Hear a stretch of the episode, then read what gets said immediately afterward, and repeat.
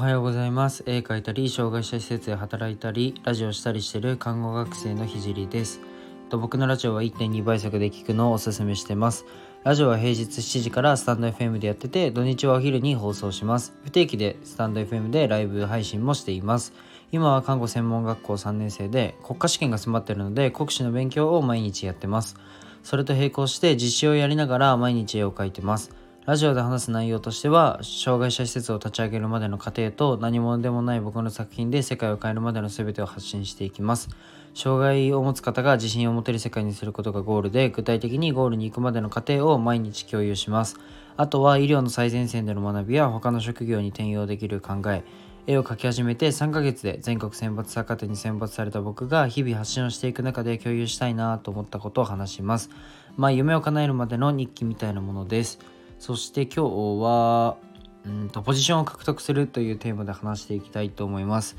今日の話は割と社会を生き抜く上で大切だと僕が思うことを共有したいと思います。まあ社会を生き抜く生き抜くには周りにま気をつかれたらいいとか逆に自分を貫いた方がいいとかまあ様々考え方があると思います。特にま日本では周りに合わせるのが褒められたりするじゃないですか、まあ、小学生の時なんかは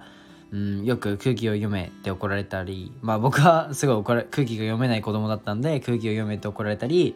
まあそうだな周りに合わせろって怒られたり、まあ、空気を読む子がいい子というふうに指導をされてきた人がまあ多いと思います。まあぶっちゃけ、まあ、社会に出たら空気を読みまくって生活してると思うし大切だとは思うんですけど、まあ、僕はそれ以上に大切なことがあると思っててそれがポジションを獲得するっていうことです。まあなんか自分にしかできないことを極めることで獲得できると思ってて例えばうんそうだな周りを見ることが得意だったらそれを極めて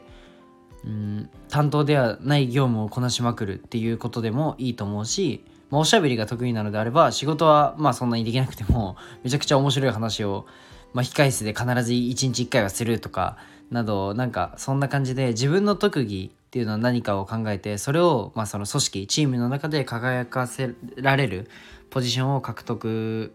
した方がまあ輝かせれればポジションはま簡単に取れると思います、まあ、ぶっちゃけ僕は居酒屋でバイトしてる時に、まあ、僕全く料理したことなくてで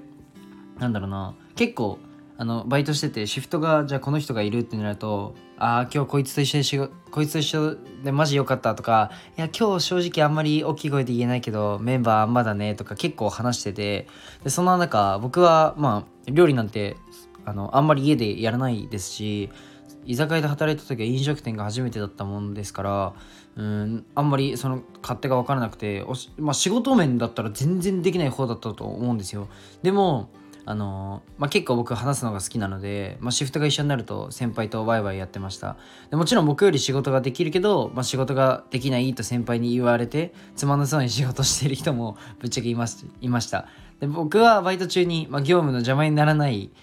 ならないスレスレのボケを挟みながらも仕事をやってて超楽しかったです。インカムでふざけたりとか 店長がインカムを外した瞬間だけインカムでふざけたこと言うとか、なんかそういうのでうまくポジションを獲得してました。まあ、そのおかげで仕事、なんかこいつと仕事をやるとふざけられるというポジションを獲得してました。で、今は、まあ、小、あの、施設のバイトで、まあ、真剣に勉強する看護学生ということでまあ、そこのポジションを獲得しようと思って、まあ、利用者のその疾患の基準だったり疾患のそのメカニズムだったり、うん、薬の作用副作用は全て把握しようと努力してます。で実際社員も分かそれは分かってないことがほとんどです。でも、まあ、このポジションを獲得することで医療業務に近いことが任されることが多いです。でこいつじゃないとできないとかこいつにだったら任せられるっていうものをもう貫いちゃうと貫いちゃうっていうのがめちゃくちゃ必要でなんかそのそこ突出しちゃえばポジションを獲得するのはとても突出して、まあ、ポジションを獲得するっていうのはとてもいい作戦なんじゃないかなっていうふうに思ってます。まあ学生に転用するとそうだな部活とか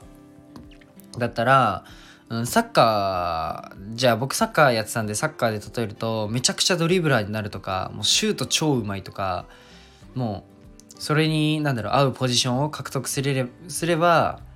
まあ、その人自体を買いにくい存在になる。例えばそうだなすっげえ技術あってドリブルがうまいとかってうん例えばチームのコンセプトとしてうん体が強いメンバーで11人固めようってなった時に1人ドリブラーいると相手からしたら結構厄介だったりするのでそこって結構なんだろうなうんそいつよりも体がそのドリブラーがいたとしてじゃあドリブラー A 君がいたとして B 君の方が体強いけ強いけど A 君と B 君ってポジションが同じだとしてでも、うん、チームによっては そうなのドリブラーの方が希少価値が高いから、うん、と使われたりっていうのは全然あると思うのでなんだろうな非非代替性というか なんか NFT みたい。あの交換ができないようなものに自分がなっちゃうっていうのは結構いいと思います。なんか学生とかでも本当に使えると思うので やってみてください。僕はそういうのを意識して結構やってました。はい。で今日はまあそんな感じで買いが利かない存在になれるからポジションの獲得を意識して動いた方がいいなと思って、えっと、共有しました。じゃあこの辺で終わりたいと思います。じゃあバイバイ。